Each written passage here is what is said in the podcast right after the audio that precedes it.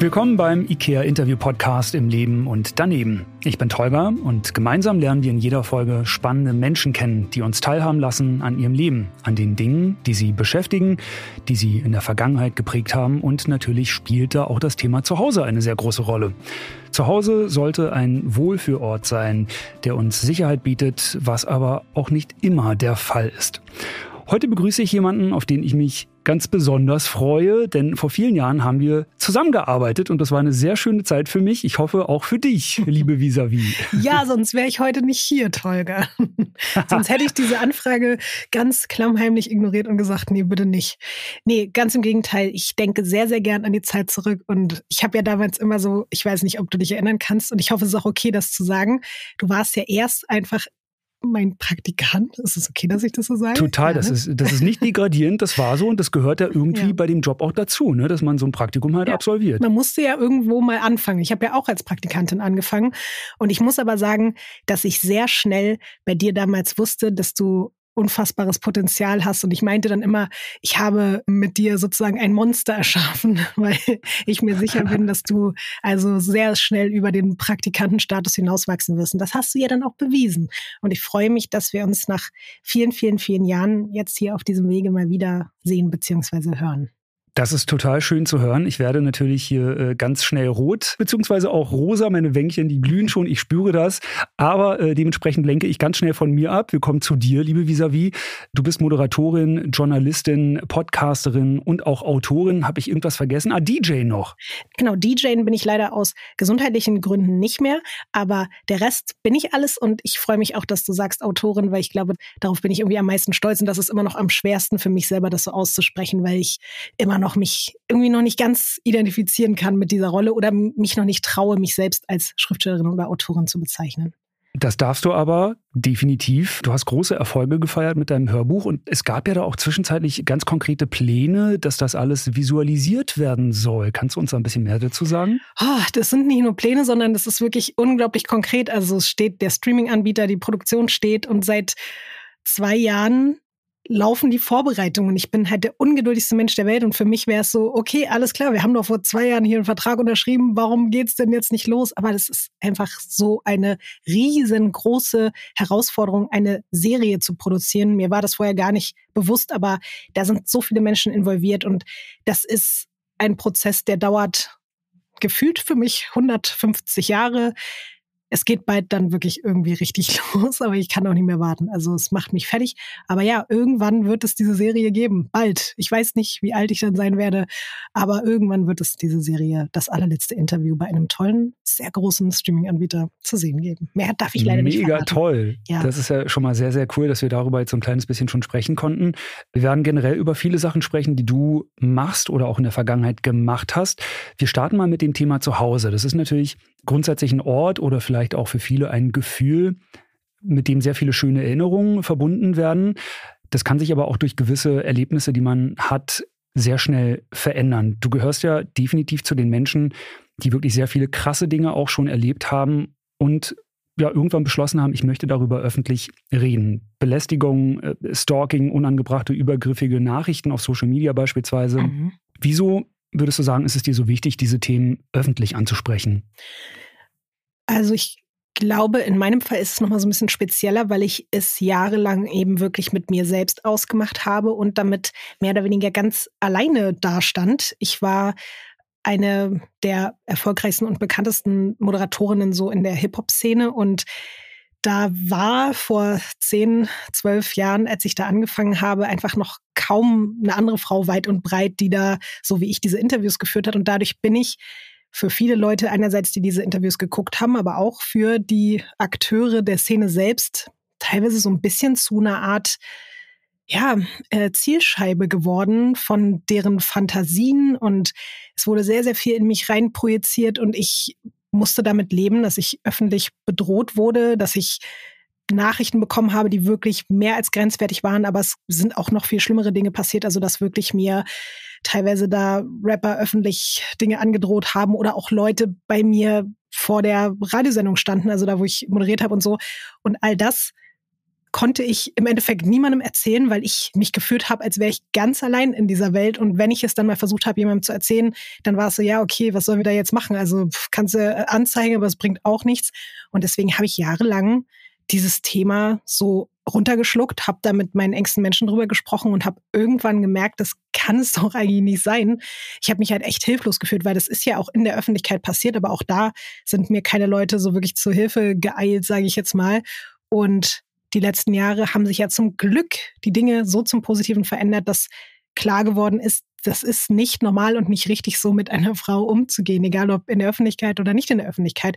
Und das hat mich dann irgendwann auch dazu motiviert zu sagen, ich glaube, es ist an der Zeit, dann mal meinen Standpunkt klar zu machen und auch so ein bisschen aufzuarbeiten, was da eigentlich passiert ist. Und das mache ich hin und wieder, also noch nicht so viel, noch nicht so oft. Ich habe das ein paar Mal schon besprochen, aber ich glaube, ich hätte darüber noch sehr, sehr, sehr, sehr, sehr, sehr viel mehr erzählen können. Ja, aber es ist, glaube ich, eine Art vielleicht Therapie für mich, aber es ist auch die Hoffnung, dass das andere Frauen natürlich irgendwie motiviert. Vielleicht auch jetzt in der heutigen Zeit, wo man auch zum Glück mehr Unterstützung irgendwie von außen bekommt, so eine Art eben Motivation zu sagen, so, ey, lasst euch das nicht gefallen, sucht euch Hilfe, egal von wem, egal von wo. Und ja, deswegen ist das, glaube ich, richtig und wichtig, darüber zu sprechen. Ich könnte mir vorstellen, dass man da so ein kleines bisschen in einem Zwiespalt ist. Ne? Darüber zu reden fühlt sich vielleicht auch nicht so richtig an, aber darüber nicht zu reden halt auch nicht. Also ne, so dieses Gefühl von oh, dem Ganzen Aufmerksamkeit schenken mhm und im schlimmsten Fall vielleicht auf eine Art auch motivierend zu wirken für Stalker und Co., weil sie dann eben eine Bestätigung haben auf eine Art, ah, die Person nimmt mich also doch wahr. Mhm.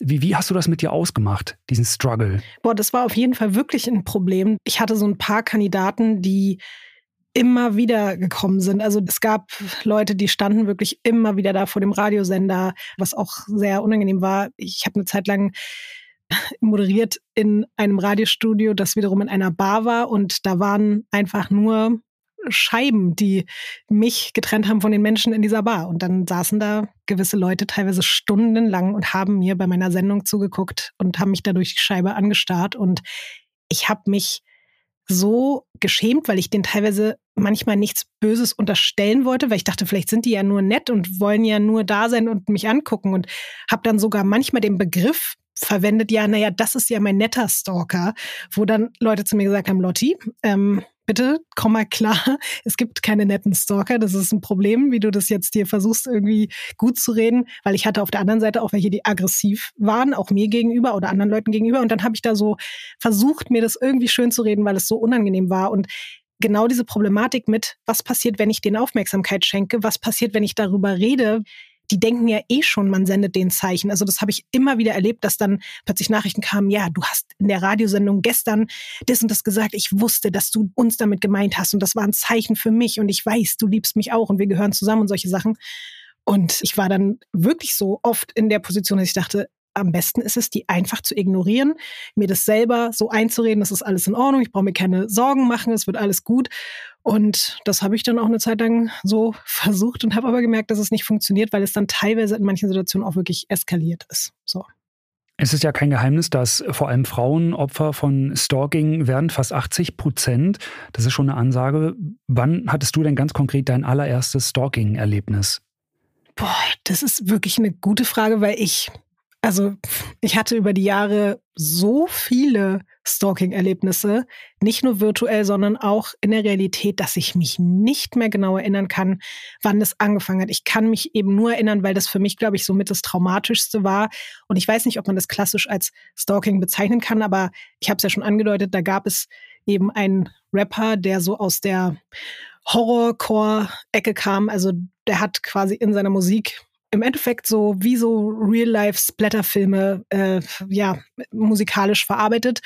Und ich wurde irgendwann Teil seiner Fantasien und er hat dann so mehrere Videos hochgeladen, hat mir Nachrichten geschrieben, hat mit seiner Anhängerschaft öffentlich darüber philosophiert, wie man mich am besten irgendwie, äh, ich sage es einfach, wie es ist, äh, tut mir leid, wenn das jetzt jemanden irgendwie triggert, aber wie man mich vergewaltigen könnte am besten.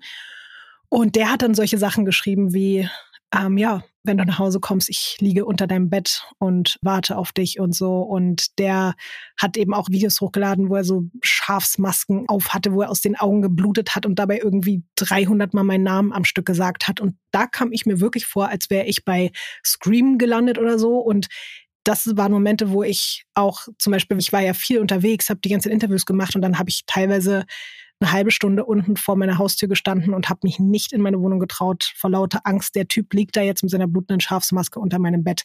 Und daran kann ich mich wirklich, also ich habe das Gefühl, das war so der Startpunkt. Da habe ich zum ersten Mal gemerkt, ich bin auf eine Art und Weise einer Bedrohung ausgesetzt. Nicht nur von irgendwelchen namenlosen Leuten im Internet, sondern auch von sogar Leuten, die Fans haben, von denen Leute Platten kaufen und denen Leute zujubeln und die Konzerte spielen und so. Und das fand ich, ja, das hat mich so nachhaltig traumatisiert, dass ich, glaube ich, da so daran denke, als wenn das so der Startschuss wäre meiner persönlichen äh, Stalker-Schreckenskarriere, wenn ich das jetzt mal so nennen möchte. Jetzt ganz konkret bei diesem Beispiel wurden ja wirklich wahnsinnig schlimme Dinge gesagt unter einem potenziellen Tarnumhang, wenn man das formulieren möchte, Tarnumhang Kunst. Ich warte unter deinem Bett auf dich und so weiter und so fort. Wie hat sich das denn für dich angefühlt? Ich meine, das wurde ganz konkret öffentlich ausgesprochen. Vielleicht haben das viele wirklich nur so als Kunst abgetan, aber für dich war das ja doch eine ziemlich beängstigende und im Zweifel ja auch eine gefährliche Situation.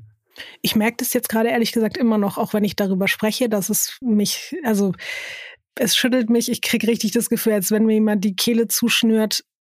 Ich war damals am Anfang auch so ein bisschen noch in der Position, dass ich dachte, das ist ja alles nicht so ernst gemeint, aber irgendwann sind halt diese Grenzen so verschwommen, dass ich mich eben wirklich gefühlt habe, als wäre ich Teil eines Horrorfilms und ich habe ihm auch angemerkt, auch anhand der Nachrichten, die er mir geschrieben hat, dass er, glaube ich, selber irgendwann nicht mehr wusste, ob das jetzt Kunst ist oder ob der das ernst meint. Und mir haben später Leute gesagt, dass er sich wirklich so ein bisschen, ja, also der hat mich auserkoren und hatte Spaß, mich so zu jagen, so auf eine Art, und hat das irgendwann wirklich auch ernst gemeint. So wurde mir das zumindest mitgeteilt. Und spätestens mit dem Wissen habe ich mich permanent bedroht gefühlt. Ich habe wirklich richtig, richtig Angst gehabt und ich habe zu diesem Zeitpunkt auch, ich weiß gar nicht, obwohl ich glaube, ich habe da in der WG gewohnt, aber war dann auch oft alleine dort und ich habe mir dort angewöhnt, und das mache ich bis heute manchmal, wenn ich nach Hause komme und irgendwelche komischen Geräusche höre, dann erstmal irgendwie ein Messer zur Hand nehmen und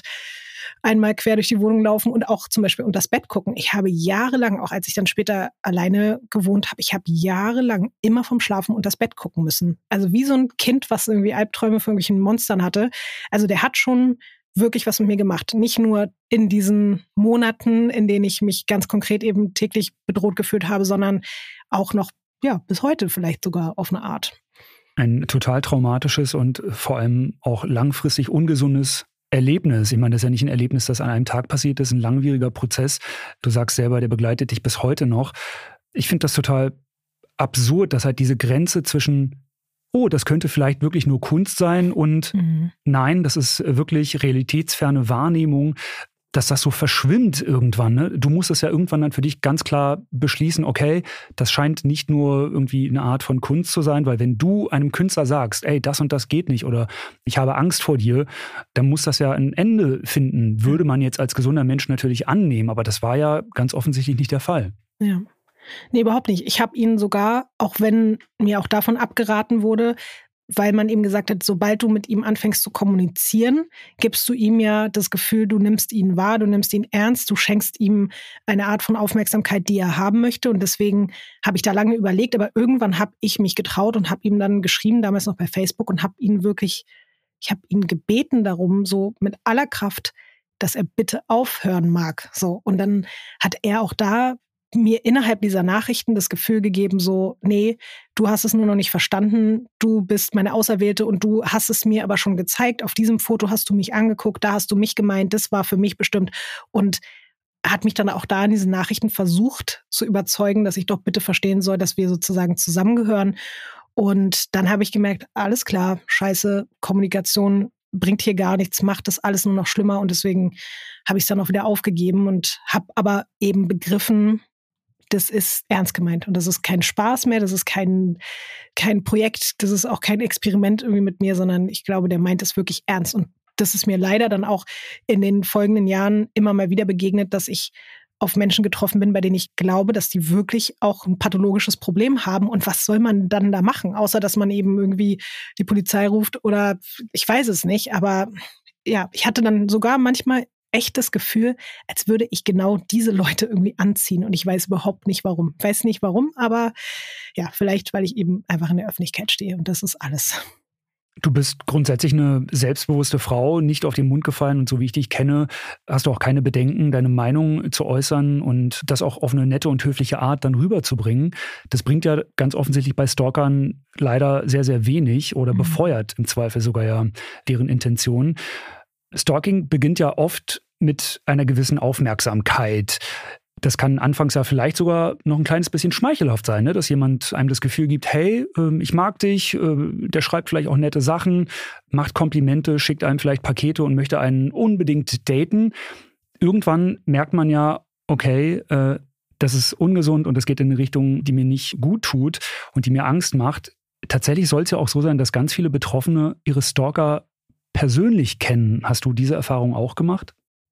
Also in einem einzigen Fall war das so, weil ich habe gerade so durchgerattert. Die meisten sind wirklich über Interviews und meine Radiosendung auf mich aufmerksam geworden. Aber es gab eine Person, die ich mal in einem Club kennengelernt habe und das war irgendwie ein Bekannter von Freunden und dann dachte man so, ach Mensch, und ist ja irgendwie ganz nett und habe mit dem irgendwie ein paar Mal geschrieben und habe mich mit dem also nicht bewusst, sondern irgendwie noch einmal so dann auch in einem Club getroffen, aber so, es war glaube ich eher zufällig und habe mich gut mit dem verstanden und da ging es dann aber eben auch sehr schnell los, dass der mir auch sowas von Zeichen erzählt hat und was von Dingen, die so zusammengehören. Ähm, da habe ich jetzt schon wieder auch Angst, wenn der das irgendwie hören würde und wenn ich jetzt konkret sage, was er mir da gesagt hat, dass er sich dann wieder erkennt und checkt, dass ich über ihn rede und das möchte ich nicht. Deswegen sage ich jetzt mal nicht, aber es waren abstruse Sachen, die er mir da erzählt hat, die sozusagen vom Universum so geschickt wurden mit Farben und Zahlen und so weiter, die ihm versichern, dass ich für ihn sozusagen bestimmt bin und umgekehrt. Und ab diesem Moment wurde es auch, also das ging über Jahre hinweg. Also der hat über Jahre versucht, mich anzuschreiben, anzurufen, Kontakt zu mir aufzunehmen, hat mir so beängstigende Nachrichten geschrieben, dass ich auch dann wiederum andere Menschen gefragt habe, die ihn über Ecken kannten, so was, was ist mit ihm, was kann ich tun, was soll ich machen? Und ich habe dann aber einfach nur, weil ich eben auch gehört habe, der hat anscheinend psychische Probleme. Ja, okay, gut, was soll ich jetzt machen?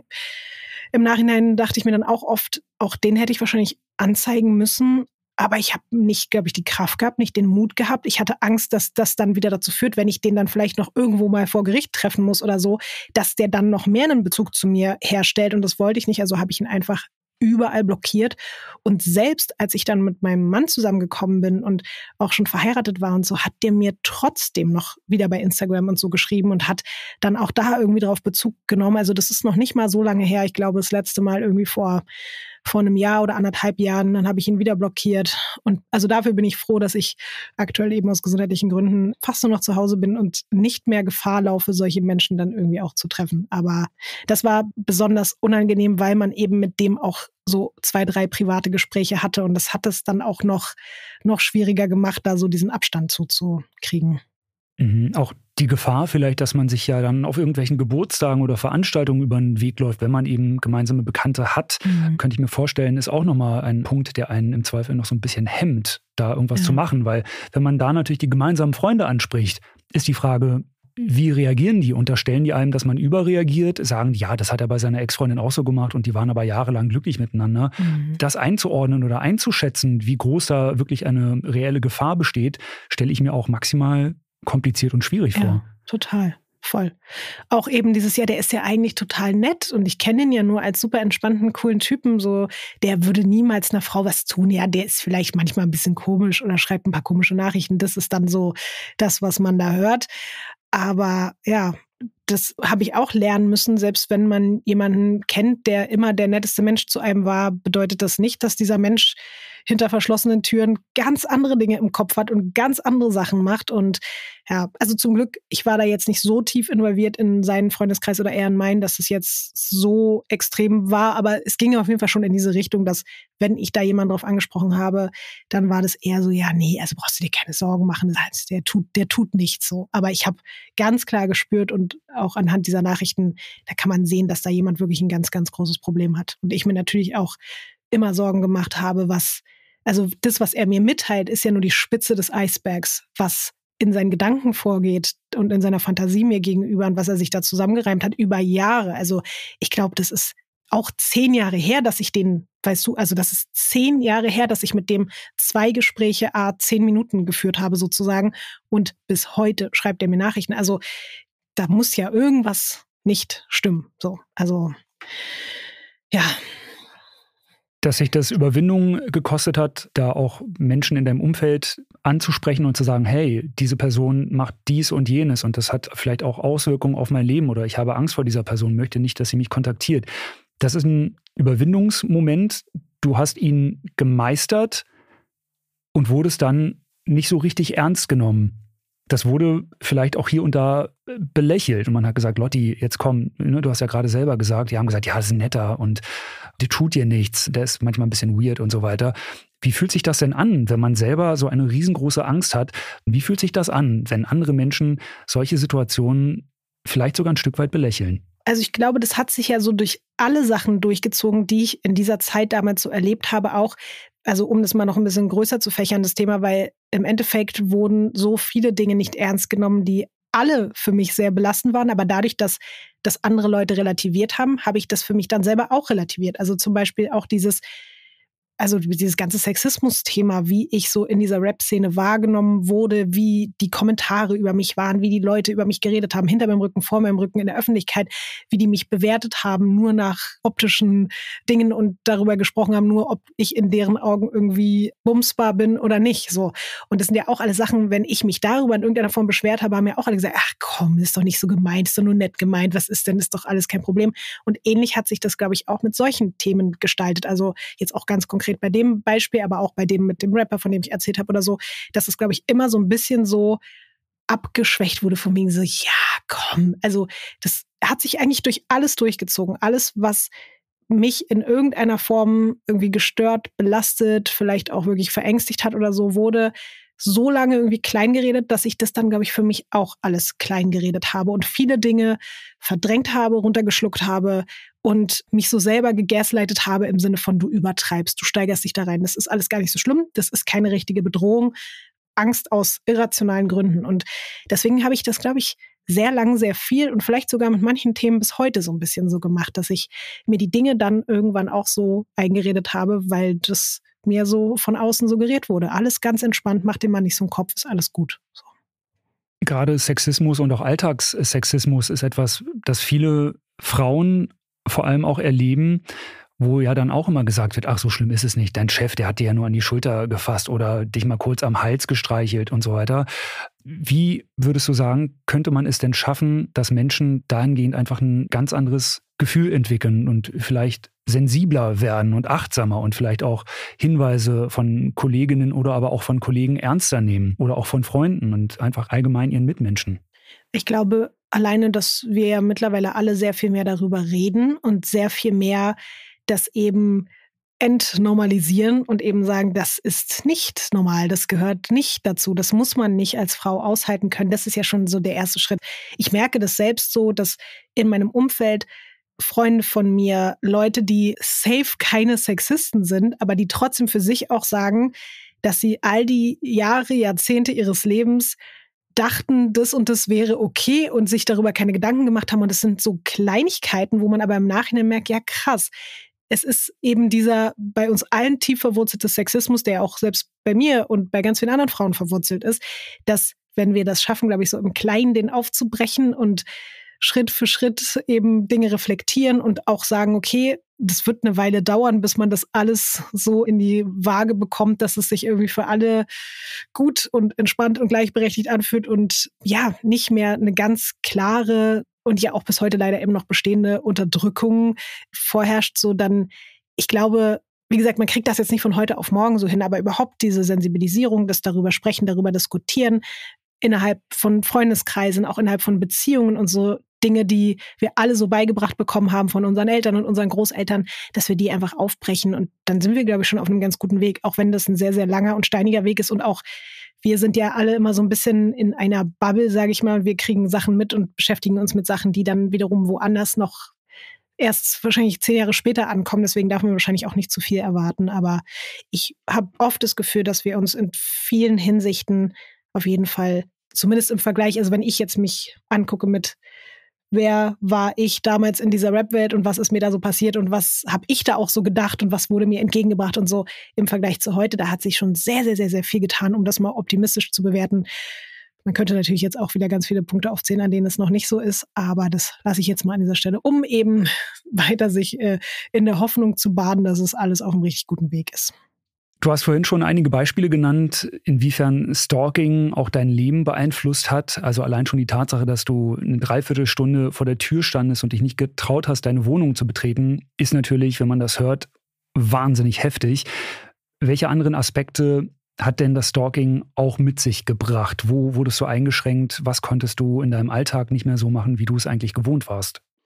Also ich habe ja schon erzählt, diese Situation mit der Radiosendung war sehr schwierig es wurde dann damals wirklich ein Security dafür abgestellt, der dann gewisse Leute einfach nicht mehr reingelassen hat und aufgepasst hat, dass ich da nicht belästigt und bedroht werde, weil es eben auch vorkam. Das war dann wieder ein anderer Stalker, der da plötzlich nach der Radiosendung äh, da stand und der Meinung war, er ist mein Ex-Freund und da völlig ausgerastet ist und mich angeschrien hat und andere Rapper ihn dann irgendwie da rausschmeißen mussten, die bei mir zu Gast waren und so. Also es war alles total wild und das hat dann auch irgendwann dazu geführt, dass ich nicht mehr alleine mich getraut habe, dann da einfach nur in dieses Gebäude rein und raus zu gehen. Ich musste mir dann immer jemanden suchen, der mich begleitet oder abholt oder so. Und das ist natürlich auch eine ganz bescheuerte Situation. Und ich habe die aber so ausgehalten, weil ich irgendwie dachte, ja, es gehört halt dazu. Du bist in der Öffentlichkeit, du bist Radiomoderatorin. Ich habe mich darüber dann eben auch wenig beschwert. Ich habe das öffentlich nicht groß thematisiert. Ich habe das einfach so gemacht. Eine Zeit lang, dann musste ich auch darum kämpfen, dass ich dann irgendwie mit dem Auto da auf den Hinterhof fahren kann und so, damit ich niemandem begegne und habe dabei natürlich auch eine gewisse Art von Paranoia, glaube ich, generell entwickelt. Also klar, ich habe auch eine Paranoia, weil ich mich viel mit True Crime beschäftige und das hat es wahrscheinlich auch befeuert, aber in diesem Wissen, dass da immer wieder verschiedenste Leute auftauchen. Mir ist es dann auch passiert auf einer Party. Das habe ich sogar auch in meiner, also krasserweise fällt mir gerade auf, weil du ja das allerletzte Interview eben angesprochen hast, da spielt ja auch ein Stalker eine große Rolle. Ich vergesse das manchmal, aber das kommt ja auch nicht von irgendwo her. Und dieser Stalker ist auch wirklich angelehnt an, also ich habe teilweise Originalnachrichten, die ich bekommen habe, habe ich in dieser Geschichte verarbeitet. Und wenn du dir das anhörst, du, du kannst es gar nicht fassen, aber genau diese Nachrichten habe ich bekommen und von einer Person, die dann irgendwann auf einer Party aufgetaucht ist und ich habe dort gestanden mit ein paar Leuten und plötzlich kam der an und hat mich so angegrinst und ich wusste nicht, wer das ist. Ich hatte nur immer diese Nachrichten, aber kein Bild dazu. Und also ich habe ein ganz schlechtes Namens- und Gesichtsgedächtnis und will immer nicht unhöflich sein. Und ich hatte das immer so in mir, dass ich dann trotzdem, egal wer das ist, einfach Leute zurück anlächle, umarme, begrüße, weil, ach, keine Ahnung, irgendwer wird es schon sein, egal, Hauptsache, ich möchte nett sein, weißt du, und höflich sein. Und dann hat dieser Typ mich umarmt und hat mich nicht mehr losgelassen. Hat mich richtig, also hat mein Brustkorb so an sich gedrückt und hat mir irgendwas Weirdes ins Ohr geflüstert. Und ich habe in dem Moment gemerkt, ach du Scheiße, das ist der Typ. Ich habe das in dem Moment gecheckt, wo der mich so im Würgegriff quasi hatte, an seinen Körper gepresst. Ich habe so Panik gekriegt, es war ganz schlimm, obwohl ich da inmitten von Leuten war und habe den dann irgendwie von mir losgeschubst und dann auch zum Glück direkt jemand neben mir gehabt und habe dem gesagt, du, das ist ein Stalker von mir und dann hat der mich so abgeschirmt von dem und ich glaube, dass das echt ein Punkt war, der dazu geführt hat, dass ich danach echt mehr auf Abstand gegangen bin mit Menschen und dass ich manchmal von Leuten höre, ja, ich habe dich dann auf der und der Party gesehen und du warst voll arrogant und du warst voll unnahbar und voll kalt und so. Und ich denke mir, ja, wow, ich bin der letzte Mensch, der irgendwie arrogant oder unnahbar wäre, weil ich mir überhaupt nichts darauf einbilde, wer ich bin, sondern ich würde super gerne allen Menschen total lieb und freundlich Hallo sagen.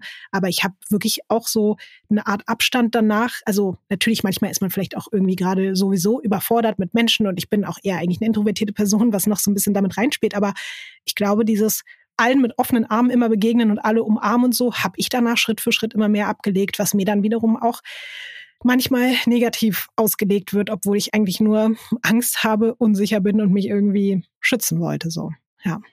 Nähe zu anderen Menschen ist ja etwas, das total menschlich ist. Ne? Wir sind natürlich am Ende des Tages sehr soziale Wesen und mögen auch grundsätzlich Körperlichkeit. Viele mögen das ja auch Umarmung oder das Händeschütteln. Das sind ja so Dinge, die wir Menschen einfach machen und die meisten von uns zumindest, die finden das auch total schön. Und du als äh, grundsätzlich herzlicher Mensch musstest dich ja dann, ja, in deiner, wie das offenbar rüberkam, in deiner Freundlichkeit und in deiner Kommunikation mit Menschen, ob das jetzt entfernte Bekannte sind oder potenziell auch einfach Fans, musstest du dich ja einschränken. Das macht ja sicherlich etwas mit einem, oder? Mhm. Ja, also am schlimmsten ist daran dann für mich eben nicht mal nur, dass ich sozusagen darauf verzichte, sondern dass es mir ganz schwer fällt, wenn Leute dann eben dadurch ein negatives Bild von mir haben oder hatten, weil eigentlich, also ich möchte, wie gesagt, jeden Menschen mit offenen Armen empfangen und ich, ich glaube, es gab zum Glück trotzdem immer noch Situationen mit Menschen, wo ich offen war und freundlich war und mit irgendwelchen Leuten dann gequatscht habe, die ich auch nicht kannte, aber vor allen Dingen Männern gegenüber, glaube ich, bin ich da misstrauischer geworden und habe dann solche Situationen wie Fotos immer mit so einer krassen Anspannung in mir erlebt, weil da sind mir auch so viele Sachen dann noch weiter passiert. Also, dass Leute nach einem Foto fragen und mir dabei dann an Arsch fassen, so während wir gerade ein Foto machen. Oder irgendwie Situationen auf dem Festival beim Splash oder so, wo dann irgendwie sich Trauben von Menschen um mich gebildet haben und ich da durch die Gegend ge geschleudert wurde. Oder Leute irgendwelche Sachen nach mir geworfen haben, keine Ahnung. Oder Menschen, die eben noch sagen, hey, wollen wir ein Foto machen? Und dann beleidigen die dich auf einmal. Und sowas ist mir fast immer nur mit Männern passiert. Und ich glaube, das in dieser ganzen Konstellation mit dieser Stalker-Problematik hat hat eben dazu geführt, dass ich, also ich habe schon immer noch Fotos auch mit Männern gemacht, aber immer mit so einer innerlich so auf alles irgendwie gefasst sein. So jederzeit kann jetzt hier irgendein Move passieren, der kann mich angreifen, anfassen, beleidigen oder mich am Ende irgendwie zerquetschen wollen, weil er irgendein Stalker ist. So, also ja, das hat in mir definitiv einfach so eine Grundskepsis noch mal mehr verstärkt und hat mich eben ja, ein Stück weit für manche Leute vielleicht auch dadurch unsympathischer, unnahbarer, kälter oder was auch immer gemacht, obwohl ich das eigentlich gar nicht sein wollte. Also ich muss es einfach ein bisschen dazu sagen, ich kann nur in der Vergangenheitsform reden, weil ich seit zwei Jahren zu Hause bin und krank bin und nicht mehr rausgehe. Und deswegen habe ich solche Situationen heute nicht mehr, aber ich kann in der Vergangenheitsform eben sagen, dass es, dass es sich schon irgendwie im Laufe der Jahre mit all diesen großen und kleinen Situationen, die ich so hatte, schon einfach verändert hat, mein Verhalten Menschen gegenüber. Ja. Die Kommunikation mit Menschen, vor allem auch mit Fans, die du nicht kennst, hat sich verändert. Das hast du gerade detailliert erzählt. Stalking hatte aber sicherlich auch Einfluss auf dein privates Leben mit den Menschen, die du kennst, auf Partnerschaften, auf Freundschaften. Das macht ja am Ende des Tages auch etwas mit den Menschen, die dich persönlich kennen. Wie hat sich da denn generell die Beziehung zu den Menschen in deinem privaten Umfeld verändert? Wurden die auch ganz anders behandelt von dir? Gab es eine Art Sensibilisierung ihrerseits? Wie hat sich Stalking auf dein Umfeld ausgewirkt? Ich würde sagen, gar nicht so doll, weil ich es nicht so viel thematisiert habe. Also außer so in Partnerschaften, da ging das nicht anders, weil es eben Teil war manchmal von, kannst du mich hier irgendwo abholen oder ich traue mich da nicht alleine rein oder raus, weil ich irgendwie Angst habe.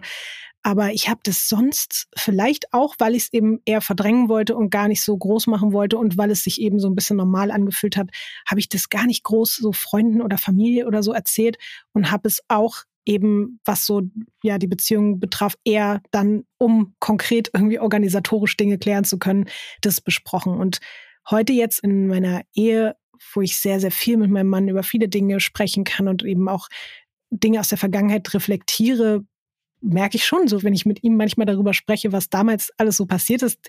Ich glaube, wäre er damals schon an meiner Seite gewesen, der wäre, also der wäre wahrscheinlich 24-7 am Start gewesen und hätte die mir alle vom Hals geschafft, weil der, also der kann es manchmal gar nicht auch glauben, dass die, also wie viele das waren und wie viele verschiedene Situationen ich da auch so erleben musste. Und ja, deswegen, heute muss ich sagen, fühle ich mich durch meinen Mann unglaublich sicher, auch was dieses Thema betrifft, selbst wenn es wieder dazu kommen würde, weiß ich einfach so, da ist jemand bei mir immer, wann immer ich ihn, ihn bräuchte und der würde mich immer schützen und deswegen hat es eher was sozusagen Positives, die Auswirkungen. Ja, also das ist jetzt nichts, was uns irgendwie belastet heute noch oder so, sondern ja, damals habe ich mich aber trotzdem, und damit will ich jetzt nicht irgendwelchen Menschen Schuld geben, die damals an meiner Seite waren, aber ich habe mich oft damit sehr viel mehr alleine gefühlt, als das heute der Fall war. Aber vielleicht auch, weil ich einfach gar nicht so viel über meine Gefühle diesbezüglich geredet habe und weil ich das eher mit mir selbst ausgemacht habe und dachte, das gehört halt einfach dazu. Das habe ich in Kauf genommen, indem ich mich in die Öffentlichkeit und dann auch noch in die Rap-Szene begeben habe.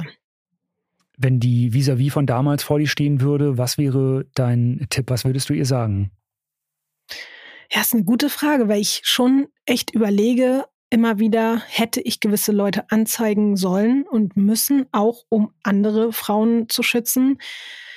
Dann verstehe ich aber auch immer wieder, warum ich das nicht getan habe, aus welchen Gründen, um mich auch wiederum zu schützen. Und es ist eine ganz schwierige Situation, aber vielleicht jetzt so, wenn ich das gerade reflektiere, vielleicht tatsächlich ein bisschen mehr auch darüber reden und sich ein bisschen mehr bewusst machen, dass das keine normale Situation ist und dass man das nicht aushalten muss. Und vielleicht hätte ich mir auch psychologische Unterstützung viel früher irgendwie holen sollen, weil damals, ich habe so viele Sachen eben einfach nur mit mir und meinem Kopf ausgemacht, die sich dann vielleicht ja auch später alle erst so gezeigt haben und bei mir so eine ja, so eine Grundparanoia und so eine Grundbereitschaft permanent für, okay, irgendwer könnte jeden Moment um die Ecke kommen. Und ich habe das oft immer nur auf eine Situation bezogen, in der ich wirklich mal körperliche Gewalt erlebt habe. Aber ich glaube, diese vielen kleinen Momente haben einfach wirklich bei mir ein bisschen was kaputt gemacht und ich hätte das vielleicht früher anfangen können aufzuarbeiten und dann würde es mir damit vielleicht heute ein bisschen besser gehen. Aber das ist tatsächlich ein bisschen schwer, das jetzt so aus heutiger Sicht mit dem heutigen Wissen der, der Lotti irgendwie von damals mitzuteilen. So, ja. Sie, sie hat es ja auch nicht besser gewusst einfach und konnte ja auch nicht anders handeln irgendwie. Total. Und das klingt natürlich ganz stark nach so einer Situation, in der man sich sehr hilflos fühlt, weil es ist ja leider nun mal so bei uns in Deutschland, es wird ja oft erst was unternommen, wenn es zu spät ist. Das ist ja so ein kleines bisschen der Eindruck, der bei ganz vielen herrscht und gerade so Dinge, die man nicht so richtig nachweisen kann und wenn das auf Social Media nur Nachrichten sind, nur Nachrichten, mhm. wird das ja oft sehr runtergespielt und einfach nicht ernst genommen. Und das ist, glaube ich, auch nochmal so ein Konflikt, den man dann mit sich selber austragen muss. Was bringt jetzt die Anzeige? Bringt es jetzt etwas, die Polizei zu informieren? Werde ich überhaupt ernst genommen? Und das ist, glaube ich, auch nochmal so ein Punkt, der ganz viele hemmt, das auch öffentlich zu machen oder darüber zu sprechen. Und von daher ist es äh, ja. grandios, dass du es auf jeden Fall machst. Ja, danke, dass du es auch machst.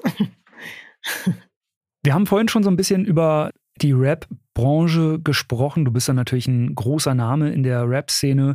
Du hast wirklich geführt alle Rapper und Rapperinnen in Deutschland interviewt und du sagst auch selber, dass dein Job ganz klar für eine gewisse Art Paranoia gesorgt hat und dafür verantwortlich ist in deinem Leben. Vielleicht kannst du das ja mal ein bisschen genauer erzählen. Warum ist ganz konkret die Rap-Szene in deinem Fall so ausschlaggebend? Mm, also jetzt an meiner Paranoia würde ich jetzt sagen, nicht nur die Rap-Szene, aber natürlich halt all das, was damit einhergegangen ist. Diese Szene an sich will ich jetzt damit nämlich auch gar nicht so irgendwie verteufeln oder sagen, die sind da alle irgendwie äh, böse und schlecht und haben mir alle Schreckliches angetan, sondern ich habe da ja auch ganz, ganz viele tolle Menschen kennengelernt und es gibt ganz viele, ja, talentierte, tolle Künstlerinnen und Künstler, die ich interviewt habe und mit denen alles super war. Aber ich glaube, zu der Zeit, als ich dort einfach angefangen habe, Interviews zu machen, das war 2010, da gab es, wie gesagt, noch keine Frau, die da so in der Öffentlichkeit stand in diesem Kontext und die dann da mit Sido und Bushido und Flair und allen irgendwie Interviews gemacht hat. Und deswegen bin ich da irgendwie so reingeraten in eine Zeit, in der man Frauen hauptsächlich noch kannte als eben wirklich nur leicht bekleidete, ähm, ja, in, in Videos tanzende so Objekte, die nicht irgendwie in irgendeiner Form für mehr ernst genommen wurden, als dafür, dass sie irgendwie einen geilen Arsch haben oder so. Und dadurch habe ich das Gefühl gehabt, ich bin da reingekommen und plötzlich waren alle so ein bisschen verwirrt davon, wer ist jetzt diese, wer ist diese vis-à-vis, -vis, was macht die da und warum ist die so cool mit den Rappern? Und dann hat man eben angefangen, sich da so auf mich einzuschießen in allen möglichen Hinsichten. Halt entweder eben mich zu beleidigen oder mich zu sexualisieren oder eben irgendwelche Gerüchte zu erfinden, mit welchem Rapper ich da jetzt irgendwie wieder nach dem Interview irgendwas hatte oder so. Und all das zusammen hat dann so ein paar Menschen, glaube ich, dann noch hervorgebracht, die dann eben noch drei Stufen weitergegangen sind, nämlich sie wollen mich nicht nur in diesen Interviews sehen und mich nicht nur im Radio hören, sondern sie wollen mir irgendwie nahe sein. Und ich weiß nicht, ob mir das auch in einer anderen Szene passiert wäre. Ich weiß nicht, ob das in der Schlagerwelt auch so abgelaufen wäre oder wenn ich irgendwie Rock-Interviews gemacht hätte. Keine Ahnung. Oder Fußball-Interviews. Vielleicht wäre es genauso gelaufen, aber es sind natürlich teilweise schon Leute, die so gerade so ein bisschen dolleren Rap auch hören, die eben vielleicht auch selbst von der Sozialisierung her äh, aus schwierigen Verhältnissen kommen und vielleicht irgendwie nicht so das beste Frauenbild haben. Ich kann es halt nicht sagen. Ich bin da jetzt leider keine Soziologin, um das jetzt so genau interpretieren zu können. Aber ich bin da, glaube ich, einfach so ein bisschen wie in so ein Haifischbecken reingeraten und hatte eben auch kaum Menschen an meiner Seite, die mich da groß unterstützt haben oder mir da einfach so ein bisschen Rückendeckung gegeben haben. Und ich glaube, all das zusammen hat mich zu so einer Zielscheibe für viele Dinge gemacht. Und das hat am Ende zu dieser Paranoia geführt, weil ich mich damit eben so alleine und so hilflos geführt habe und mit ganz, ganz vielen Sachen eben über Jahre kämpfen musste und immer die ganze Zeit so, ja, ich war Dingen ausgeliefert, wo ich jetzt im Nachhinein denke, boah, krass, das haben so viele Leute mitbekommen, aber niemand hat mir dabei irgendwie geholfen. Und das lässt natürlich einen nicht nur so paranoid werden in Bezug auf Dinge wie, keine Ahnung, wie, wie Gewalt, wie Übergriffe, wie, wie Stalking und so, sondern dazu auch noch so, und selbst wenn es passiert und noch 20 Leute daneben stehen und das mit ansehen, wird dir dann noch nicht mal geholfen. Und ja, ich glaube, diese ganze Konstellation hat eben bis heute so schon ein bisschen ein, ein Knacks bei mir hinterlassen, aber ich, ich kann und will jetzt nicht spezifisch der Rap-Szene dafür die Schuld geben, sondern vielleicht wäre es eben woanders auch so gelaufen. Die Tatsache, dass du natürlich in der Öffentlichkeit stehst, äh, moderierst und du hast ja damals auch in Clubs aufgelegt, würdest du sagen, das hat alles zusammen eben dieses, ja, dieses ganze obsessive Verhalten und dieses Stalker-Tum, wenn man das so benennen möchte, gefördert, weil du hast ja selber äh, gesagt, ne, wenn man jetzt beispielsweise Gabi von nebenan ist und die arbeitet bei einem Bäcker, kann das durchaus auch passieren, mhm. aber vielleicht nicht in einem ganz so großen Ausmaß. Dadurch eben, dass du bekannter bist, hat das ja ganz andere Ausmaße genommen. Es gibt inzwischen natürlich viele weitere Frauen in der Rap-Branche, natürlich viele erfolgreiche Rapperinnen, mhm. aber auch viele Journalistinnen und Moderatorinnen, die in der Branche arbeiten. Würdest du sagen, dadurch, dass du damals die Vorreiterin warst und quasi mitunter die Einzige, die das gemacht hat, in einer damals schon sehr, sehr maskulinen Musikbranche in einer Richtung, hatte das nochmal eine andere Form von Begünstigung? Ja, ohne dass, wenn ich das jetzt sagen will, mir damit sozusagen selber die Schuld geben möchte, dass ich mich da sozusagen reinbegeben habe, weil verrückterweise bis heute manchmal, wenn ich mich in irgendeiner Form kritisch darüber äußere, so wie ich das jetzt mache, kommt nämlich sofort reflexartig das Argument von Männern natürlich, von manchen Männern, die dann sagen, ja, also da muss man aber wissen, ne, wenn man jetzt die Rap-Interviews macht und ähm, in dieser Welt, dann also muss man sich jetzt im Nachhinein nicht beschweren. Wo ich mir dann auch dachte, okay, ich habe jetzt nie einen Arbeitsvertrag unterschrieben, in dem irgendwie stand, ja, so, also da musst du auf jeden Fall, wenn du jetzt Rapper interviewen willst, dich auch sexuell belästigen lassen und sexuelle Gewalt ist dann auch äh, mit im Vertrag inklusive und so. Das stand halt nirgendwo und ich habe das wirklich im Vorfeld. Und selbst wenn es stehen würde, äh, dürfte das niemals dort stehen. Das ja. äh, ist ein Unding. Allein das schon zu hören, da kriegt man ja Gänsehaut. Ja, ja. Ich habe da neulich auch, ich war kurz davor, mich auf so eine Trolldiskussion einzulassen, weil ich wieder dachte, das ist so lächerlich, mir dann irgendwie zu sagen, ich hätte es doch besser wissen müssen. Ich wusste es wirklich nicht besser. War vielleicht naiv, aber als ich das allererste Interview mit Sido gemacht habe, habe ich gedacht, ich mache jetzt hier einen Job. Ich habe schon als Kind im Tigerentenclub Interviews gemacht und ich dachte, ich mache jetzt hier einen Job. Und ich wusste wirklich nicht, obwohl ich mich vorher mit Rap befasst habe und auch Rap-Fan war, ich wusste wirklich nicht, ich habe das nicht in Betracht gezogen, dass es so krass werden wird. Aber egal, um deine Frage zu beantworten, ich glaube, du hast wirklich gerade auch nochmal diesen Punkt, es ist in der Szene wahrscheinlich schon extrem, aber die Öffentlichkeit ist das, was es halt so multipliziert. Ich glaube, es hätte mir auch natürlich im Privaten passieren können, so wie es mir ja auch einmal passiert ist und so wie es auch vielen anderen Frauen wahrscheinlich im Privaten leider passiert. Aber es könnte eben auch genauso passieren, wenn ich irgendwo anders arbeiten würde, nur eben wahrscheinlich nicht in der Dimension, weil dadurch, dass ich die einzige Frau war in dieser Welt und sich so viele Blicke dann auf mich gestürzt haben und so viele Leute in mir irgendwas gesehen haben, was sie da sonst in dieser Welt noch nicht gefunden hatten, hat sich das, glaube ich, eben so, ja, so hochgeschaukelt und hat so viele Leute gleichzeitig angezogen. Und ich glaube, dass es auch immer noch so ist, dass Frauen in der Rap-Welt Stalkern und Stalking und so ausgesetzt werden. Aber dadurch, dass es halt jetzt auch so viele Frauen gibt, hoffe ich, dass sich das ein bisschen mehr verteilt und die Leute sich nicht so eben wie die Motten, die verwirrten Motten nur auf ein Licht stürzen so. Und das ist vielleicht damals so ein bisschen passiert einfach.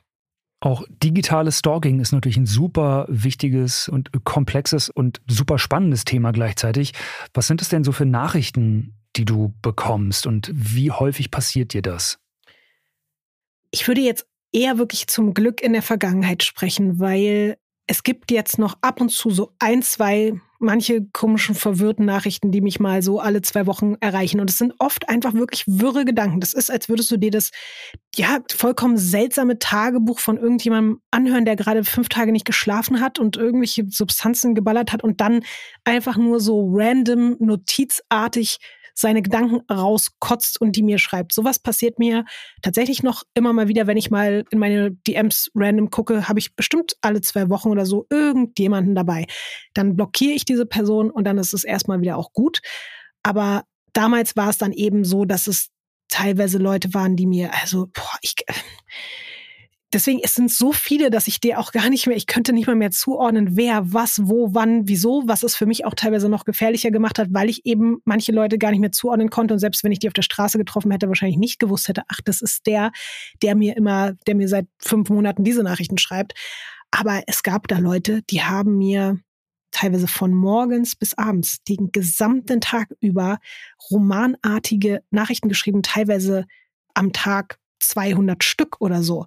Und wirklich, also wie am Fließband. Und das waren Leute, die sogar gesagt haben, ich bin gerade in der Psychiatrie und so hier und dann mir Bilder geschickt haben von irgendwelchen Tabletten und mir dann auch ständig gesagt haben, ich komme jetzt nach Berlin, ich fahre jetzt nach Berlin und wir sehen uns da und ich werde dich dort finden und bla. Das ist natürlich ein ganz äh, toxischer und ungesunder Ballast, ja. der bei dir da abgeladen wurde. Menschen, die damit keine Berührungspunkte haben, die würden wahrscheinlich einfach sagen, ey, blockier den und dann ist gut, aber so einfach ist das offensichtlich nicht.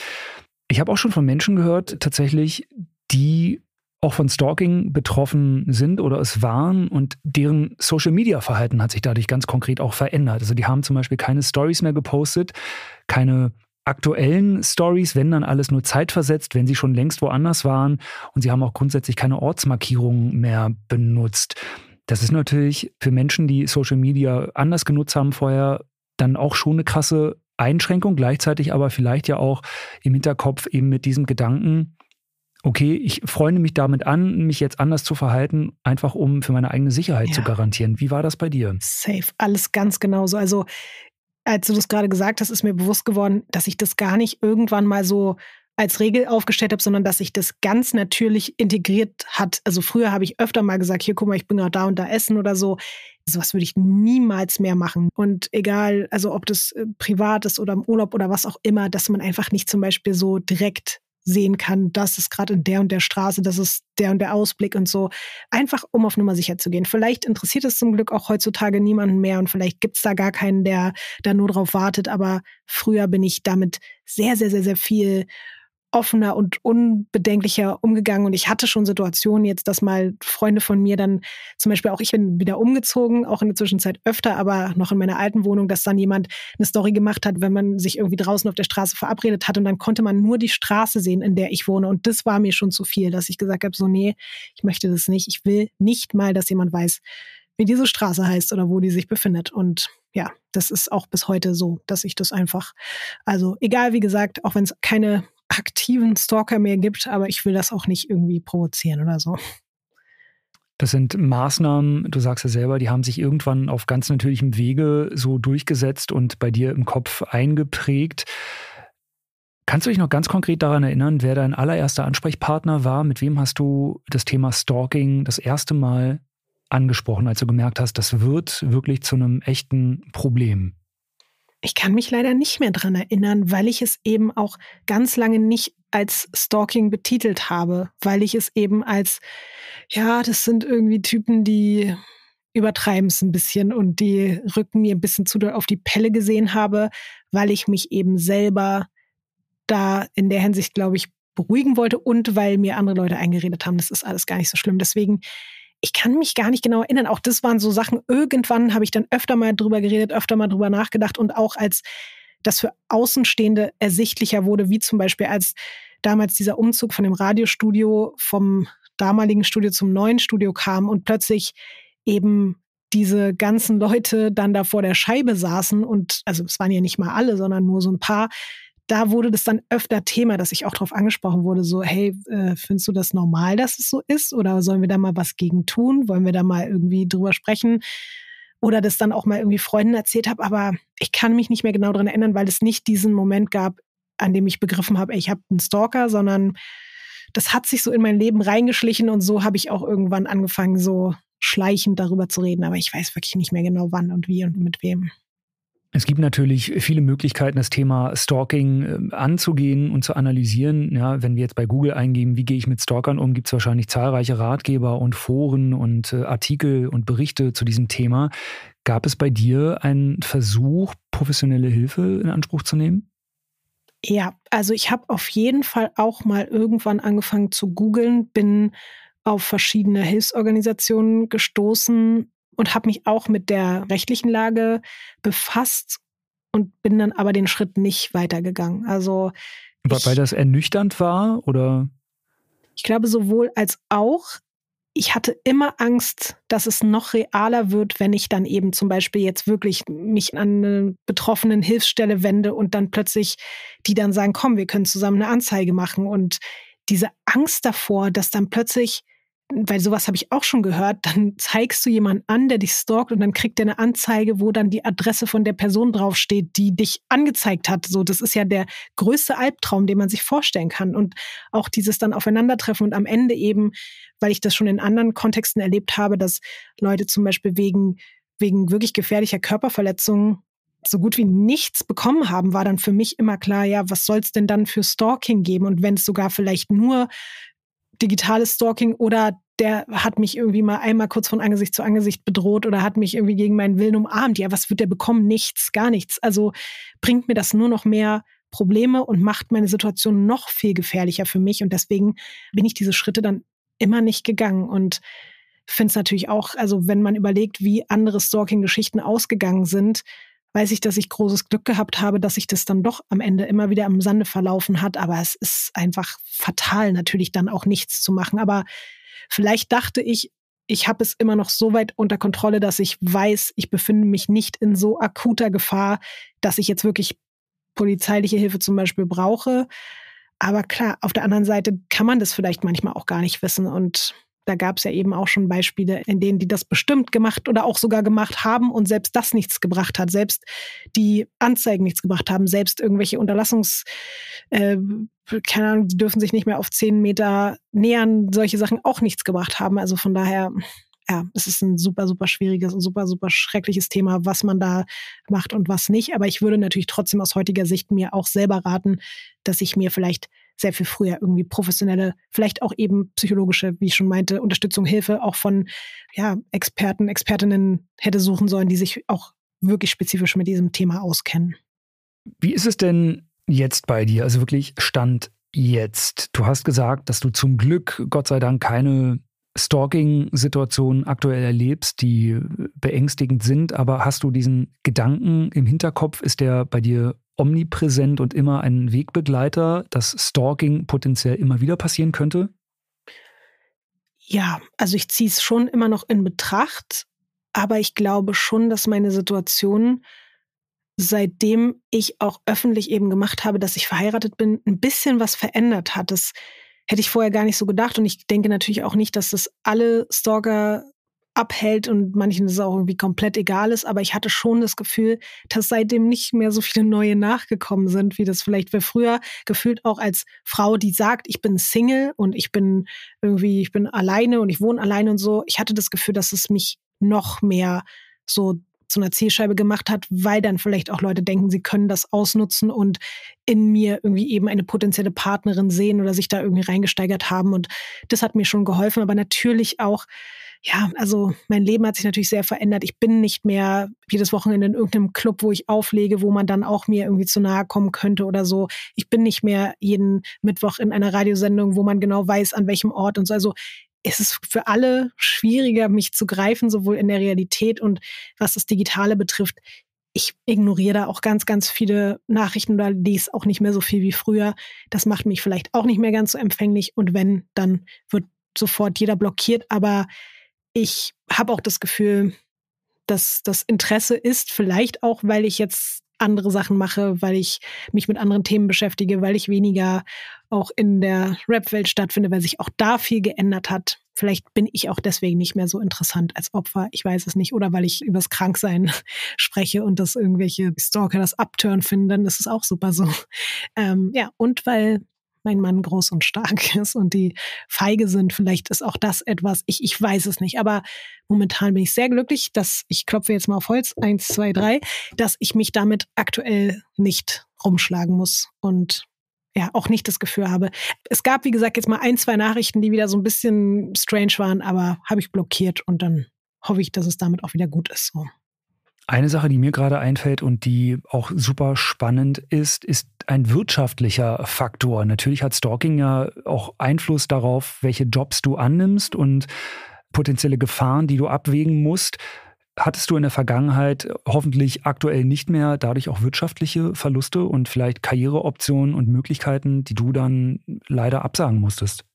Nee, abgesagt habe ich nichts wegen der Situation, aber es hat mich teilweise ein bisschen unwohl fühlen lassen. Also gerade beim Auflegen habe ich meinem Booker damals oft gesagt, ey, kannst du bitte einfach bei mir bleiben und neben mir stehen und wenn irgendwer auf einmal auf die Bühne kommt und sich einen Song wünschen will, was ja dann oft passiert, wenn man auflegt, dass du die Menschen einfach von mir abhältst. Und das wurde natürlich auch oft wieder als unsympathisch ausgelegt, obwohl man DJs eh nicht unbedingt als Jukebox äh, sehen sollte. Das ist an sich auch ein guter Tipp für alle. Einfach keine Songs wünschen bei Menschen, die auflegen.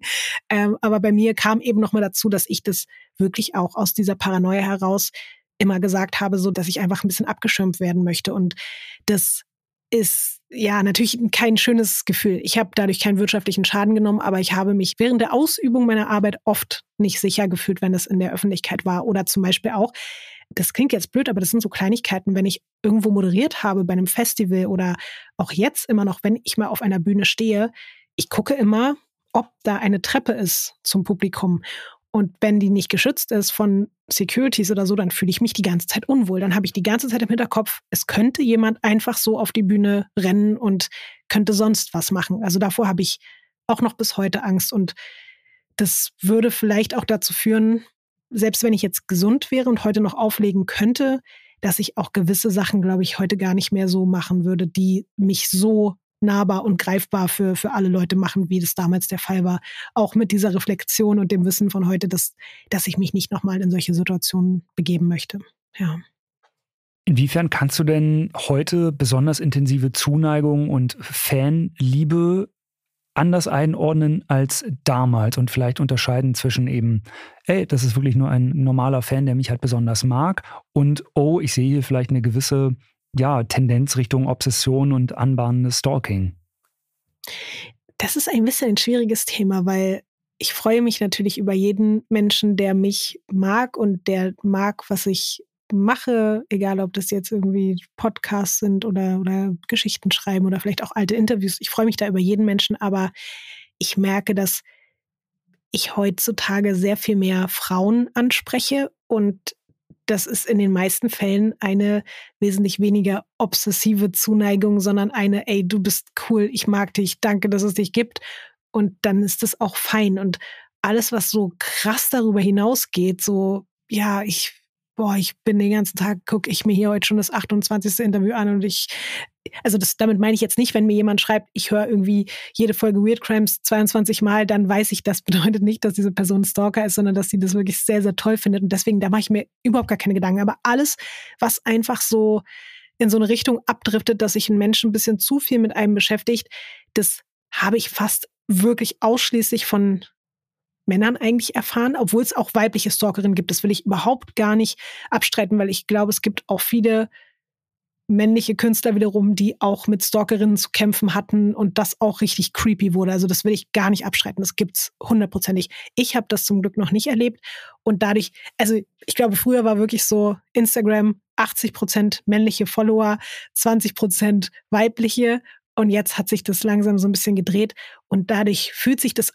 alles viel sicherer für mich auch an. Also ich fühle mich einfach generell von den Menschen, die mir jetzt folgen und die mir jetzt schreiben. Und das sind auch manchmal, bitte versteht das jetzt auch nicht falsch, äh, da sind auch wirklich noch Männer dabei, die mir auch schon seit 16 Bars Zeiten folgen und die immer super entspannte, coole, cooles Feedback mir gegeben haben, super liebe Nachrichten schreiben. Das ist alles gar kein Problem. Aber es hat sich einfach was geändert, so in der Masse an weirden Nachrichten. Das gibt's heute so nicht mehr und deswegen würde ich sagen, ich bin da eigentlich gerade sehr entspannt und glücklich drüber, was ich so für Feedback bekomme. Das ist in 90 Prozent der Fälle sind es einfach nur richtig coole, richtig liebe, wertschätzende und aufbauende Nachrichten und nichts, was mir irgendwie Sorgen bereiten würde. Gibt es Menschen, die Social Media generell in deiner Gegenwart schon mal hinterfragt haben oder vielleicht auch äh, zu dir gesagt haben, ey, du, dann log dich doch einfach überall aus und dann hast du da einfach gar keine Berührungspunkte mehr. Und generell ist natürlich Stalking digital und über Social Media auch nochmal ein riesiges eigenes Thema. Da könnten wir wahrscheinlich eine Sondersendung oder eine Sonderpodcast-Folge zu aufnehmen. Vor Social Media war es natürlich aus vielen sehr nachvollziehbaren Gründen schwieriger, Menschen zu stalken gerade Menschen, die in der Öffentlichkeit mhm. stehen. Wurde dir da schon mal nahegelegt, ey, lösch einfach alles und hab ein etwas, ja, ein etwas ruhigeres Leben, ohne eben so viele Nachrichten zu kriegen, von denen eben viele auch eine Tendenz Richtung Stalking haben. Nee, das hat mir noch nie jemand geraten, aber natürlich raten mir immer alle, ich soll mir diese Nachrichten und Kommentare und so nicht mehr durchlesen. Das habe ich schon sehr, sehr oft gehört, habe ich mir auch selber oft vorgenommen habe ich aber, also kriege ich nicht so gut hin, muss ich ehrlich sagen, auch gerade, weil ich dadurch nicht darauf verzichten möchte, was es ja auch für tolle Menschen gibt. Und ich muss eben sagen, ich habe das heute schon ein paar Mal erwähnt, aber weil es einfach auch ein großes Thema jetzt bei mir ist, dadurch, dass ich seit zwei Jahren krank bin und das eben auch viel thematisiere, bekomme ich so viele tolle und wichtige Nachrichten auch zu dem Thema, wo sich Menschen austauschen über ihre eigenen Schicksale und mir auch manchmal wichtige Sachen schreiben, die mich in meiner ganzen Heilung und Diagnostik und so weiter bringen, dass es total schade wäre, wenn ich heutzutage jetzt Instagram löschen würde und mich nicht mehr mit dem Thema befassen würde, nur weil ich eben Gefahr laufe, dass da hier und da mal wieder irgendwelche schrecklichen anderen Nachrichten zutage kommen. Damals wäre es vielleicht schlau gewesen. Auf der anderen Seite ist natürlich auch traurig, statt dass man sich darum kümmert, dass diese Leute von den Plattformen verschwinden, sollen dann die Leute gehen, die dann davon betroffen sind. Es ist natürlich so ein bisschen wie, dass man einer Frau sagt, dann soll sie doch bitte keinen kurzen Rock anziehen, äh, wenn sie sicher sein möchte auf der Straße. Und deswegen bin ich auch froh, dass ich das nicht gemacht habe. Aber ich würde schon sagen, dass zum Beispiel gewisse Formate, weil jetzt überlege ich doch noch mal wirtschaftlich gesehen, vielleicht habe ich doch ein paar Sachen auch abgesagt, zum Beispiel die bei YouTube stattfinden, weil also da, das ist wirklich also noch mal ein größeres Höllenloch als Instagram, was so die Kommentare betrifft, auch immer noch heute, wenn ich irgendwo mich äußert zu irgendwem, also und da geht es jetzt nicht mal nur um Sexismus, sondern da ist einfach so viel Hass und so viel und egal jetzt Stalker hin oder her, aber da fühle ich mich so unwohl, dass ich mittlerweile sehr, sehr oft solche Sachen absage und das lieber nicht mache und mich davon fernhalte, weil ich das einfach nicht aushalte und nicht möchte. Selbst wenn ich diese Kommentare nicht lese, weiß ich, sie sind da und das verletzt mich und das finde ich schrecklich, wenn Menschen so über mich reden oder über andere und da habe ich gar keinen Bock. Und deswegen halte ich mich dann von gewissen Plattformen fern und bei Instagram kann ich das ja so ein bisschen steuern. Wenn mich da Leute irgendwie beleidigen oder mich bedrohen oder mir zu nahe kommen, dann kann ich die immerhin noch selber löschen, blockieren und Kommentare irgendwie verbannen und diese Leute verbannen. Aber das geht halt dann zum Beispiel, wenn ich jetzt irgendein Format mit jemand anderem mache und das dann bei YouTube hochgeladen wird, geht das dann natürlich nicht so gut. Also da halte ich mich dann schon von manchen Orten, die besonders vergiftet sind, dann lieber fern. Dieser Gedanke natürlich super spannend, dass es Menschen gibt, die einem unterstellen, du bist selber schuld an deiner Misere. Mhm. Du, du befeuerst das vielleicht sogar ein Stück weit. Und die einem dann so ein kleines bisschen unterstellen, so, ne, von wegen, du machst halt gewisse Dinge einfach falsch und deshalb wirst du auch gestalkt. Ja. Wie fühlt sich das an, wenn andere Menschen bei so einem ganz sensiblen und wirklich auch gefährlichen Thema so übergriffig sind? Ja, es ist absurd. Also es ist ja schon alles schrecklich genug, dass man in so eine Situation reingeraten ist und dass man sich dann auch noch anhören darf, dass man das selber verursacht hat, ist natürlich maximal unangebracht und schmerzhaft und wieder doppelt nochmal übergriffig auf eine andere Art. Aber zum Glück, also diese Leute, die das jetzt heutzutage noch sagen, das sind wirklich irgendwelche fremden Menschen im Internet und da sagen mir dann auch wirklich alle Menschen aus meinem Umfeld, bitte nimm das nicht ernst, nimm dir das nicht zu Herzen.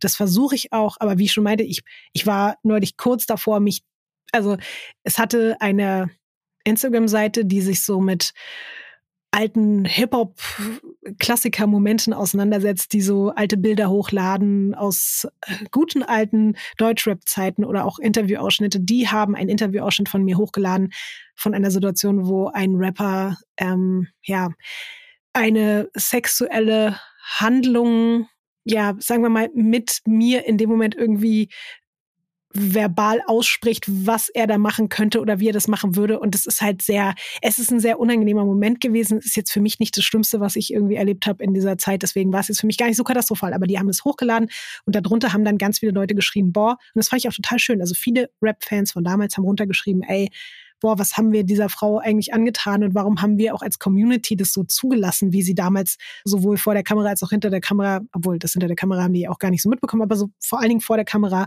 wie sie oft behandelt wurde, warum haben wir das alles so durchgehen lassen und wir sind schuld sozusagen, dass wir sie verloren haben als Moderatorin. Und dann habe ich mich irgendwann eben getraut, auch auf einen so einen Kommentar einzugehen und habe gesagt, ey, danke, mir bedeutet es gerade voll viel, dass hier auch so reflektiert irgendwie mal darüber gesprochen wird, dass es vielleicht wirklich nicht an allen Punkten immer so die geilste Zeit für mich war und dass da auch viel eben noch hinter den Kulissen passiert ist, wo auch viele Akteure innerhalb der Szene mich nicht so richtig geschützt haben. Und dann kamen sie halt direkt aus ihren Löchern.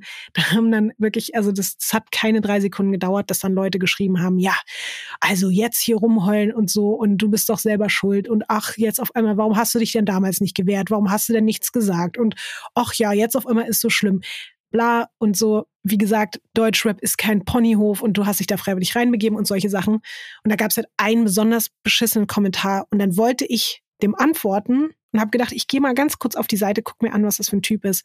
Und dann sehe ich so, der folgt Donald Trump und so bei Instagram und irgendwelchen anderen und Andrew Tate und so eine Scheiße. Und dann war ich so, soll ich jetzt mit dem diskutieren? Soll ich jetzt wirklich mich dahinstellen und meine kostbare Lebenszeit dafür aufopfern, mit so einem Menschen zu diskutieren?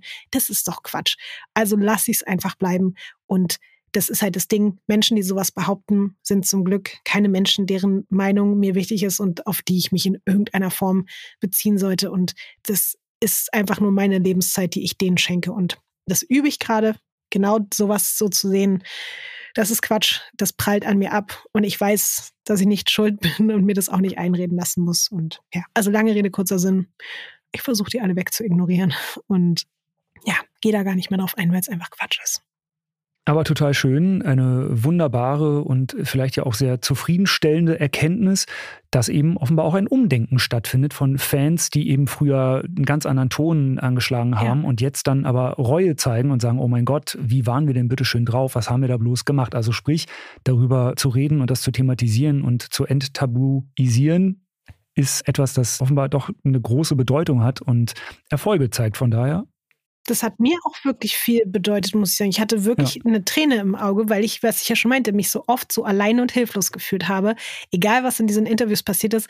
Es gab keine Shitstorms, es gab keine Leute, die gesagt haben, Alter, hatte das gerade wirklich zu Visa wie gesagt? Nee, gab's nicht, sondern es wurden nur noch mehr sexistische Kommentare über mir ausgeschüttet, über mich ausgeschüttet, über mir. Naja, egal. Und das jetzt so, ohne dass ich das an feuern musste, sondern ich habe gar nichts gemacht und dass die mit sich das so ausmachen und sich in irgendeiner Form bei mir auch teilweise entschuldigen, dass sie das damals alles so geduldet haben, das hat mir, das hat mir ein bisschen Frieden geschenkt und das ist richtig schön. Ja. Jetzt dieser innere Frieden, den du hast, früher aber gleichzeitig auch die Schuldsuche bei dir selbst und bei allen anderen und wer ist jetzt eigentlich schuld daran, dass du gestalkt wirst? Gedanken, die dich sicherlich auch gequält haben. Was würdest du sagen? Wie hat sich dein inneres Zuhause mit der Zeit verändert von der vis-à-vis -vis damals, die wirklich große ja, Probleme hatte und Angstsituationen und auch Gefahrensituationen ausgesetzt war, zu der vis-à-vis, -vis, die das heute alles zum Glück zu einem großen Thema macht und da auch ganz offen und ganz ehrlich drüber erzählen kann. Ich würde schon sagen, dass ich viel, viel mehr mit mir im Reinen bin und dass ich viel mehr auch mir selbst vertraue. Also, dass ich meinen eigenen Gedanken und Gefühlen vertraue. Egal, wenn jemand anderes sagt, es ist doch alles gar nicht so schlimm. Wenn ich es als schlimm empfinde, dann ist es schlimm. Und dass ich auch traue, mich zu sagen, wenn mir etwas wehgetan hat, ohne dabei Angst zu haben, mich zu so einem Opfer zu machen. Ich glaube, ich hatte früher immer Angst, als irgendwie schwach angesehen zu werden. Ich wollte immer ganz stark und ganz cool sein und habe dabei aber auch nicht so richtig gecheckt, dass man eben auch stark und cool sein kann, auch wenn man Schwäche, vermeintliche Schwäche zeigt, auch wenn man sich verletzlich zeigt, auch wenn man sagt, hier an dieser Stelle brauche ich Hilfe, da geht's mir nicht gut mit. Das ist vielleicht für mich irgendwie nicht so schön gewesen. Das hat irgendwie lange gedauert, dass ich das so mit mir vereinbaren konnte. Und ja, da gibt es viele Faktoren, die dazu geführt haben, aber auch dieses öffentlich machen, dass diese Deutschrap-Zeit für mich nicht nur eine sehr schöne und sehr lehrreiche war und ich dem ganz viel zu verdanken habe, auch zu sagen, boah, ich habe in dieser Zeit wirklich auch unfassbar viel Scheiße erlebt und war sehr, sehr vielen unangenehmen Situationen ausgesetzt und keiner hat mir dabei geholfen, das einfach auszusprechen. Das hat, glaube ich, für mich schon auch, also diesen, diesen persönlichen inneren Friedensprozess irgendwie eingeleitet. Und ja, deswegen heute, also weil du ja das Bild genommen hast des inneren Zuhauses, ich würde sagen, heute ist auf jeden Fall viel aufgeräumter und viel klarer alles. Und ich weiß irgendwie, wo alles ist. Und ich kann so, ich kann mich irgendwie mehr darauf verlassen, dass da in mir drin alles irgendwie, dass das auf jeden Fall der sicherste Ort ist. Und dass ich das auch nicht mehr zulasse, dass da jemand anderes reinkommt, alles durcheinander bringt und sagt, nö, nö, so ist es aber besser. Und ja, deswegen, heute fühle ich mich da sehr viel wohler. Das klingt sehr schön. Das Zuhause sollte auch immer von einem selbst gestaltet sein. Ja, du darfst entscheiden, was da passiert, wo was ist und wo was hinkommen darf und wo nicht. Ähm, mhm. Das klingt sehr gesund, wie du das gerade sagst. Das freut mich. Was du der vis-à-vis -vis von damals sagen würdest, das hast du vorhin schon kurz gesagt, ist das genau dasselbe, was du anderen Menschen sagen würdest, die vielleicht gerade aktuell mit Stalking zu tun haben oder eben wirklich gerade ja, Stalking-Erfahrungen machen? Boah, weil es wirklich so ein ernstes Thema ist, will ich mir fast gar nicht anmaßen, so zu sagen, was zu tun oder zu lassen ist, weil die Situation natürlich immer von so vielen verschiedenen noch äußeren und inneren Umständen abhängt, dass man gar nicht genau sagen kann, das ist jetzt so der beste Weg und wenn du das machst, das ist das Rezept dafür, dass diese Situation aufhört. Deswegen glaube ich aber wirklich, es fängt dabei an und das sind ja auch Punkte, über die wir heute gesprochen haben, dass man unbedingt erstmal mit anderen Menschen darüber redet und dass man versucht, selbst wenn man sich selber beruhigen möchte, und ich will damit auch nicht dazu aufrufen, dass man irgendwie noch paranoider wird, aber wenn man merkt, hier stimmt was nicht, dass man lieber einmal zu viel mit jemand anderem darüber gesprochen hat als zu wenig. Und dass man möglichst viele Menschen eben im Umfeld einweiht und sich damit auseinandersetzt, so was, was können wir jetzt hier tun, wo sind unsere Mittel und dann auch alle Mittel ausschöpfen, wenn man eben merkt, das hört nicht von alleine auf. Und eben dieser Tipp, dass man ja eigentlich wirklich nicht mit Stalkern oder Stalkerinnen kommunizieren sollte, ich glaube, der gilt auch weiterhin, dass es ganz wichtig ist, diesen Menschen keine Aufmerksamkeit zu schenken. Aber auch das ist natürlich manchmal schwierig, wenn das dann sogar dazu kommt, dass diese Leute bei einem vor der Tür stehen oder so. Deswegen, ich würde einfach nur ganz, ganz doll raten, sich das nicht von irgendwem kleinreden zu lassen, definitiv sich Hilfe zu holen, egal ob familiär, freundschaftlich oder dann am Ende auch juristisch. Und ja, dass man ganz, ganz doll auf sich aufpassen muss, weil es ist wirklich, also jedes Mal, wenn ich mich dann mit Fällen auch befasse, jetzt so in diesem True Crime-Kontext, die dann wirklich auch ganz, ganz schrecklich geendet sind, das ist, ich finde das kaum auszuhalten. Das sind auch Geschichten, die mich niemals mehr loslassen, die ich niemals mehr vergessen werde, wenn ich sowas höre. Und ja, deswegen ich hoffe einfach nur, dass alle, die davon betroffen sind, ist jetzt auch egal, ob Frau oder Mann oder wer auch immer, dass man das ernst nimmt und sich schützt, aber eben nicht, weil man schuld daran ist, weil man sich zu wenig geschützt hat, sondern wenn man in diese Situation gerät und man ist immer unschuldig, wenn man da reingerät, dass man einfach auf sich aufpasst und sich, wie gesagt, Unterstützung holt. Weil das muss man nicht alleine aussitzen. Das hast du schön gesagt. Gerade durch ja, soziale, gesellschaftliche Strukturen ist das ja oft so, dass wir auch unserer eigenen Intuition gar nicht mehr trauen. Und das ist, glaube ich, mhm. etwas, was ganz, ganz wichtig ist. Und du hast das auch sehr schön gerade gesagt. Wenn es sich für einen falsch anfühlt oder gefährlich und bedrohlich, dann hat das einen Grund, warum es sich so anfühlt. Und das müssen andere Menschen auch im Zweifel gar nicht selber so empfinden, aber sie müssen es akzeptieren, dass man das eben selber so fühlt und so wahrnimmt. Und das sollte für alle Grund genug sein, einzuschreiten oder sich zumindest die Gedanken und Befürchtungen und auch Ängste von anderen Menschen zu Herzen zu nehmen und denen überhaupt erstmal ein Ohr zu schenken und dem Gehör zu schenken und das wirklich auch ernst zu nehmen. Ich glaube, das ist so ein ganz wichtiger Punkt, den wir an dieser Stelle nochmal highlighten können. Ey, du hast voll recht. Mir ist auch gerade in dem Fall nochmal ein anderes Sinnbild dafür eingefallen, weil ich das jetzt auch kenne, so mit einer körperlichen Situation, also mit, mit Krankheiten, wenn man merkt, es stimmt etwas nicht im Körper und man geht in das erste Krankenhaus und da wird dir gesagt, nee, ist aber gar nichts und man merkt aber weiterhin, da ist was, dann muss man, auch wenn es anstrengend ist und ganz viel Mut und Kraft kostet, weil man es spürt und man sich darauf verlassen sollte, in das zweite Krankenhaus gehen. Und selbst wenn die dort immer noch sagen nein, dann geht man in das dritte, in das vierte, in das fünfte. Es ist eine Katastrophe und es ist eine Odyssee. Aber so würde ich das auch mit solchen Dingen betrachten, dass wenn man nicht ernst genommen wird, dann muss man so lange suchen nach Leuten, die einen ernst nehmen und die einem helfen, bis man wirklich Hilfe bekommt. Es ist schrecklich, dass man das eben überhaupt dazu sagen muss, aber ich kenne nämlich dieses Gefühl, dass man sich dann eben von außen, wenn man dann zum Beispiel in der Polizeistation sitzt und da wird einem dann gesagt, ja, na kommen Sie, ist doch einfach nicht antworten, einfach ignorieren wird schon aufhören. Und so ist es genauso mit, ja, die Schmerzen, das wird schon wieder weggehen, das ist jetzt nicht so, nee, ist es nicht, es wird nicht aufhören, sondern ich brauche Hilfe. Und deswegen, dass man da dann weil dann eine Autoritätsperson vor dir sitzt, die irgendeine Uniform anhat und das gelernt hat und dir sagt, nee, wirklich vertrauen Sie mir. Nee, dann lieber immer sich selbst vertrauen. Und das ist, glaube ich, das, was auch bei solchen Sachen an oberster Stelle steht. Und ja, dass man sich da nicht abwimmeln lässt und einfach sagt, nee, ich habe das im Gefühl und ich vertraue auf mein Gefühl und eben, wie du schon sagst, auf die eigene Intuition. Das ist, glaube ich, das, was am aller, aller wichtigsten ist, so als Tipp. Das ist ein wunderbares Schlusswort, liebe Vis-a-vis. Das war ein grandioses Gespräch. Ich hoffe, dass ganz viele, ich äh, gehöre auf jeden Fall dazu, viel mitnehmen aus dieser Podcast-Folge. Und ich wünsche dir natürlich alles, alles Liebe und viel Erfolg, viel Gesundheit natürlich, Dankeschön. das mitunter das Wichtigste ist. Und äh, hoffentlich bis ganz bald. Danke, Tolga. Schön, dass wir uns nach aller Zeit, wenn auch mit einem, nicht mit dem allerschönsten Thema wieder gesehen und wieder gesprochen haben. Aber ich wünsche dir auch alles, alles Gute und ganz viel Gesundheit, Glück auf all deinen Wegen und hoffentlich bis bald mal wieder. Vielen Dank. Bis bald. Ciao.